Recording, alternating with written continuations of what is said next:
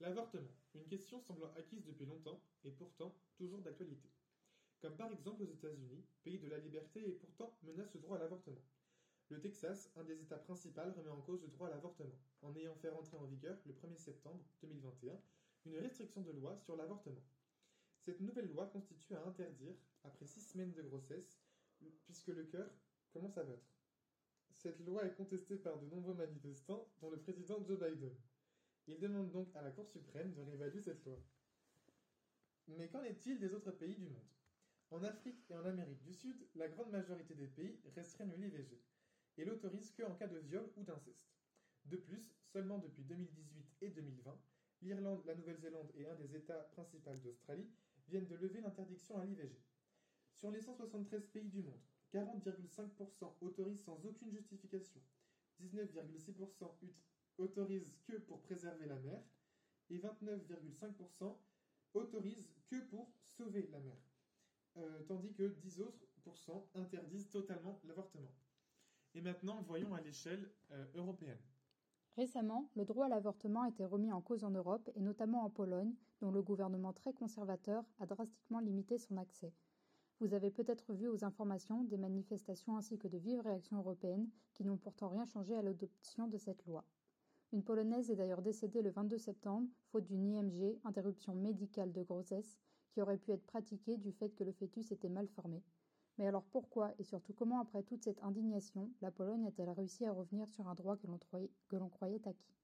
Pour y répondre, il faut se tourner du côté du droit européen et notamment de la Convention européenne des droits de l'homme du Conseil de l'Europe, ainsi que la Charte des droits fondamentaux de l'Union européenne. Derrière ces longues appellations se cachent des textes officiels qui, selon les États membres de l'UE, varient dans leur interprétation. En ce qui concerne le droit du Conseil de l'Europe, une décision anti-avortement ne constitue pas une violation de la Convention. Pourtant, l'article 8 de ce traité garantit le droit à l'autonomie personnelle, ce qui pourrait impliquer le choix d'avorter ou non. Mais, dans un, arrêt, rendu en 2010, la Cour européenne des droits de l'homme a jugé que cet article 8 ne peut pas s'interpréter comme consacrant un droit à l'avortement. Et concernant la Charte des droits fondamentaux de l'UE, le droit à l'IVG n'est tout simplement pas reconnu. Ainsi, la procédure pour risque de violation grave des valeurs de l'UE, lancée en 2017 par la Commission européenne contre la Pologne, a été reconnue inefficace par sa vice-présidente. Pour un réel changement, il faudrait qu'un pays membre de l'UE intente un recours en infraction contre la Pologne afin que la Cour de justice de l'Union européenne puisse intervenir. En théorie, tout État membre peut le faire s'il estime qu'un autre État membre a manqué à l'une de ses obligations mais tous sont réticents à l'idée d'engager cette procédure et préfèrent laisser l'initiative à la Commission européenne. À présent que vous êtes au point sur la question juridique, faisons un petit tour de l'Europe. Où en est ce droit au sein du vieux continent?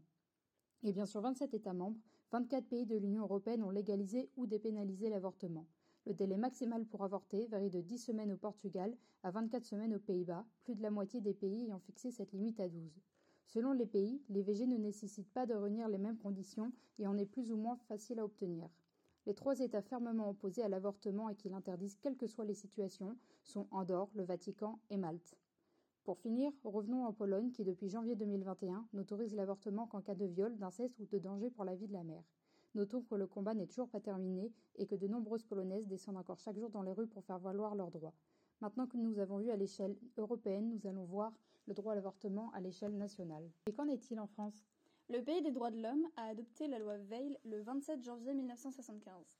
À l'époque, la loi provient et est défendue par Simone Veil, qui était ministre.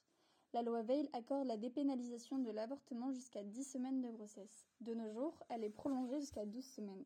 Selon le droit commun, l'IVG, interruption volontaire de grossesse, est remboursée par la sécurité sociale uniquement s'il y a acte médical. En 1974, 300 femmes meurent chaque année d'avortement clandestin ce qui a poussé le Parlement à faire passer cette loi.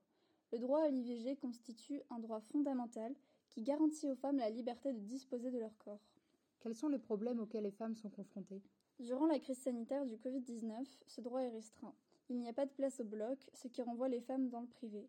Actuellement, le Parlement réfléchit à un projet de loi pour modifier le délai pour pouvoir avorter. Il passerait de 12 semaines à 14 semaines. Le projet de loi inclut également de revoir la clause de conscience qui autorise les médecins à refuser de pratiquer un IVG. Ces changements pourraient s'adapter car la loi s'adapte à la société qui les applique. En effet, en 2021, l'opinion publique n'est pas tranchée sur le sujet, mais plus favorable à prolonger le délai. Pourtant, encore aujourd'hui, ce droit est remis en question, notamment par une mouvance anti-IVG. Nous pouvons constater que nous ne pouvons pas prendre le droit à l'avortement pour acquis, car il est de plus en plus remis en question en, en Europe, malgré le combat des femmes pour le garder, mais également dans le monde entier. De plus en plus d'États reculent sur la question du droit à l'avortement qui est accordé aux femmes.